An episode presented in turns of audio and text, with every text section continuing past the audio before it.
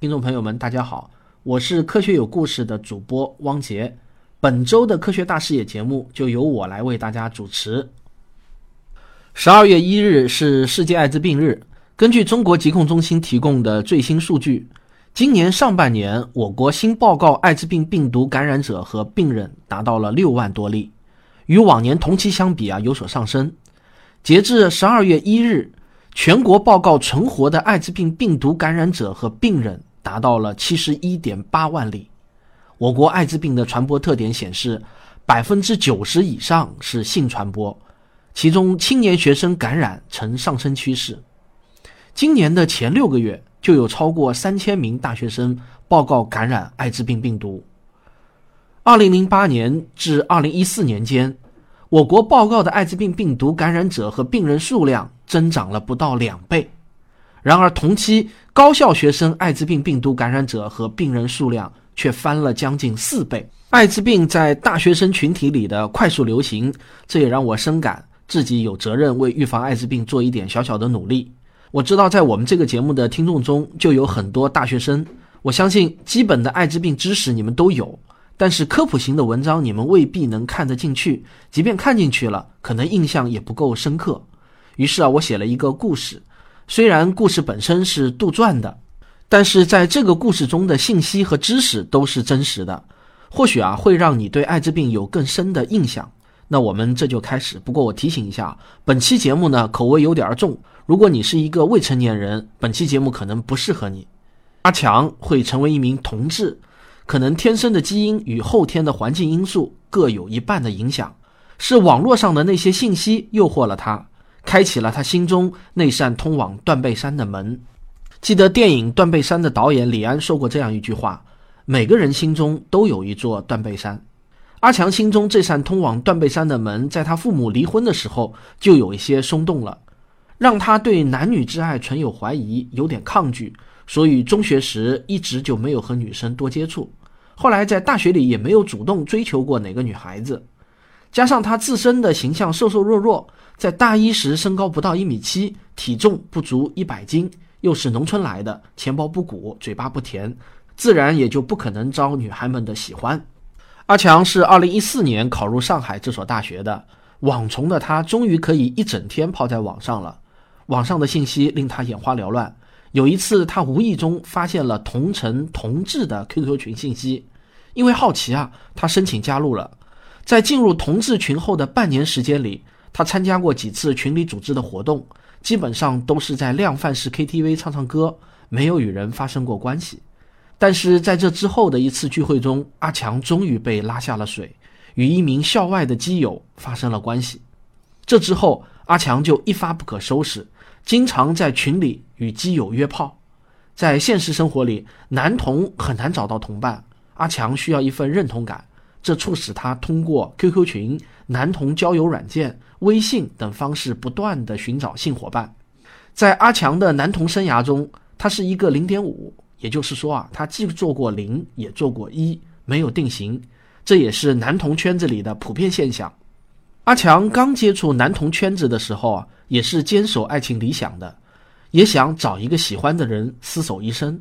慢慢的，他发现这个圈子里的大多数人都抱着玩乐的态度。你认真对待别人，一两次受伤失望后也被同化了。归根结底，是因为男童的爱情大多没有未来。阿强明白，在男童圈子里，一夜情非常普遍，因为性接触而染上梅毒甚至艾滋病的风险要高很多。他作为一名大学生，基本的艾滋病防治知识还是有的。开始的时候，每次的性行为都会用安全套。但是放纵的时间久了，思想上就会有松动，有时候啊，甚至会有一点自暴自弃。阿强虽然瘦弱，但一直都很健康。然而不知道从什么时候开始，原本很少生病的他，经常需要往医院跑。刚开始呢，只是寻常的感冒乏力，后来啊，就开始莫名其妙的发烧，有时候甚至持续一周。慢慢的，他发现身上的淋巴结都有不同程度的肿大。有时候还会有皮疹，整日的没有力气。这样的状况持续了半年多，大部分时间他都在医院挂号看病吃药。治好了这次，没过多久啊，又开始了下次，没完没了。就在这个时候，圈子里面传出了一个大新闻：以谨慎出名的一个基友小林患上了艾滋病。林从来不肛交，只给对方口交或者吞精。阿强查了资料才知道，口腔环境跟肠道环境是一样的，稍微有破损，病毒就会趁虚而入。联想到自己体弱多病，阿强不由得紧张了起来。他想去查查自己有没有艾滋病，因为林信誓旦旦地告诉他，得艾滋病并没有那么可怕。国家现在有免费的抗艾滋病药物发放，只要按时吃药不中断。有可能终身都不会发病。林也关照阿强，无论如何都一定要戴套，这是唯一明确能预防艾滋病的方法。阿强算了算，上一次约炮差不多是在两周前，而从 HIV 进入人体到血液中产生足够量的，能用检测方法查出 HIV 抗体之间的这段窗口期，一般在三到六周。他准备不再约炮，耐心等待一个月再去检查。这一个月，阿强看书、上网查资料，对艾滋病做了一个全面的了解。他越了解啊，就越对自己不带套和把危险当有趣的变态心理后悔不已。阿强了解到，感染艾滋病病毒后，最开始的数年到十余年可以没有任何临床症状，一旦发展为艾滋病，就可能出现各种临床表现。一般初期的症状就好像普通感冒或者流感。全身疲劳无力，食欲减退，厌食恶心，发热虚弱。随着病情的加重，症状就会日渐增多，皮肤黏膜会出现单纯疱疹或者啊带状疱疹，咽部黏膜会发炎或溃烂。这之后啊，HIV 会渐渐的侵犯内脏器官，出现原因不明的持续性发热、呕吐、腹泻、腹痛、便血、肝脾肿大。还可以出现咳嗽、气急、呼吸困难、胸痛等等。那个时候啊，HIV 侵犯到哪里，你哪里的器官就会趴下，毫无还手之力。侵犯到神经系统，你就会头晕、头痛、反应迟钝、智力减退、精神异常、抽搐、偏瘫、痴呆。如果侵犯到心血管系统，你就会心包积液、心肌炎、心内膜炎。如果侵犯到肾脏，你就会肾炎。凡此种种。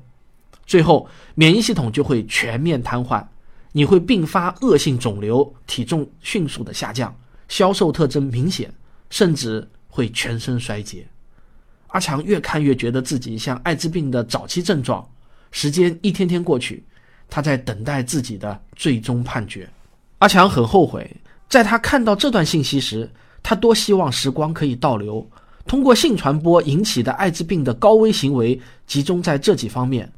多性伴、男男同性性行为、肛交行为、口交行为和无保护的性行为等，这些高危性行为导致艾滋病的最直接因素就是性交者在性行为中没有使用安全套。从目前来说，使用安全套是唯一有效防止艾滋病传播的方式。另外，坚持每次性行为都正确使用安全套，也可以有效预防性病的感染和传播，而性病。可以增加感染艾滋病的风险，特别是像梅毒、生殖器疱疹等以生殖器溃疡为特征的性病。阿强把这段话加上安全套的使用贴士发给了几个聊得来的基友，贴士写得很详细。使用前需要确保安全套不过期，要将安全套前端的小囊捏瘪，排出空气。每一次性行为都要使用新的安全套，不要重复使用，全程都要使用安全套。也就是在阴茎接触阴道肛门或口腔之前，就要戴上安全套。良好的润滑剂对防止安全套破裂是很重要的，只能使用水性润滑剂，油性润滑剂容易造成安全套破裂，不易使用。射精后要立即抽出，注意安全套有无破损。如果有破损，应该考虑挽救方案。基友们鼓励阿强放心去检查，一定会没事的。四周慢慢的就过去了，有基友劝阿强在网上购买检测试纸，但被阿强拒绝了。他觉得在淘宝上买这种判人生死的东西，感觉实在是不靠谱。于是呢，他去上海疾控中心。去上海疾控中心是坐地铁三号线。去的那天是一个周一，阿强用了化名，还戴着口罩，只简单的说想要化验艾滋病。医生并没有过多询问，就直接开出了单子。化验结果只需要二十分钟就可以拿到。阿强在心里默念：“千万不要是我。”可结果是残忍的，阳性。虽然心里有过最坏的准备，但眼泪还是止不住的流了下来，脑子里开始拼命搜索一张张曾经与自己发生过关系的面孔。是这个吗？是那个吗？阿强能够回忆起来的最可能的一次性行为是九个月前，一个比他大十多岁的男人。他清楚地记得他最后一次发生性行为的细节。当时他发现对方身上包括隐私部位有一块一块的红斑，他本能地警觉了一下，但对方说这只是过敏而已。他还说啊，他们单位每年都体检，身体好得很。就因为这个男人有着一份体面的工作和一张花言巧语的嘴，让阿强放松了警惕，相信了他。他把这段经历和疾控中心的医生说了之后，那位女医生对他说：“很有可能那时候他身上的过敏斑就是梅毒疹，他也可能已经感染了艾滋病。你们在不使用安全套的情况下发生性行为，很有可能就是他把艾滋病、梅毒同时传染给了你。”他说：“单位每年都体检，实际上啊，现在的单位健康体检都不会检查艾滋病项目的。”因此呢，即使已经感染了艾滋病，抽了血，也不可能在体检中被发现。医生让阿强填写了正确的个人信息，并化验了一下梅毒，结果出来后要尽早开始服药。经过化验，阿强并没有感染梅毒。至于是不是那个人传染的，讨论这个已经没有意义了。HIV 阳性，木已成舟了。对那时的阿强而言，艾滋病是一种精神和肉体上的折磨与耻辱。他不再学习，不再联系同学朋友，就连走在路上都觉得自己是一个怪物，就像一只蝉吐进自己身体内每一条丝，没有希望，苟且的活着，每时每刻都是煎熬。单亲家庭的阿强是跟着妈妈生活的，两人相依为命。每当妈妈打来电话，阿强都故作镇定，语气和缓地告诉她自己过得很好，很快乐，让她不要担心。可电话这头的阿强其实早就已经泪流满面。他觉得无法面对母亲的爱与期盼，现在所发生的一切只会给他蒙羞。国家发放的艾滋病药物是免费的，阿强开始了药物治疗。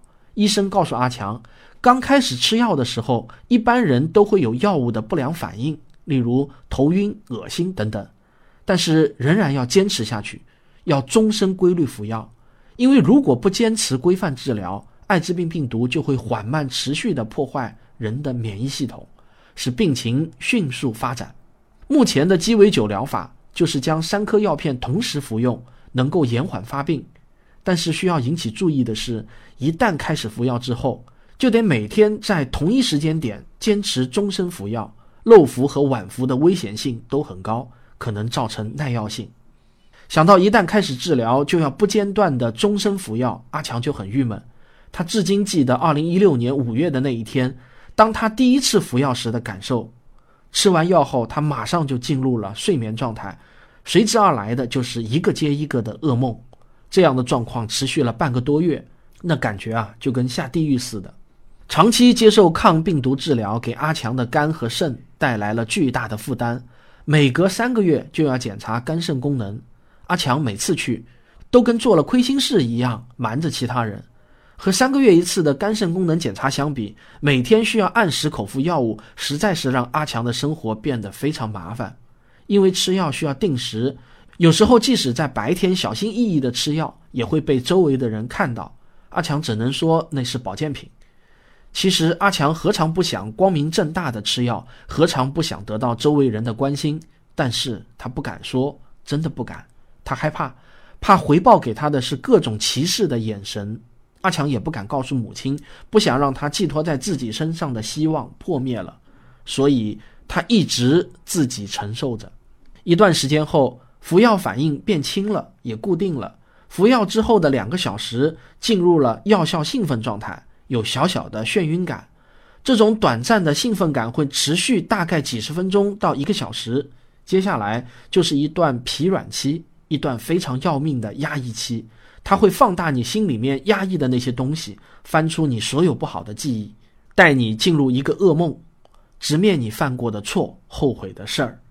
这种过山车式的喜怒哀乐，真的是一件极其遭罪的事情，一旦开始接受药物治疗，意味着你本来就艰辛的人生道路又开启了一道困难模式。当然，如果不吃药的话，那就只能是死路一条了。现在的阿强已经服药两年半了，他经常参加疾控中心组织的各种艾滋病宣传活动，在充实自我的同时，也希望尽他所能挽救那些徘徊在深渊边缘的人。好了，阿强的故事我讲完了。最后，我想告诉大家：第一，不要轻易因为好奇而加入某个圈子；第二，约炮不要抱有侥幸心理，每次性行为都必须全程戴安全套；第三，如果有了高危行为，为了自己和家人的身体健康，要主动去疾控中心检测；第四，男童也可以有自己的精彩人生，不要自暴自弃，而是用自己的所学和特长，开启不凡的人生之路。第五，凡是跟你说艾滋病不可怕的人，那都是刽子手，没有例外。好，感谢收听本期的科学大视野，我们下期节目再见。科学声音。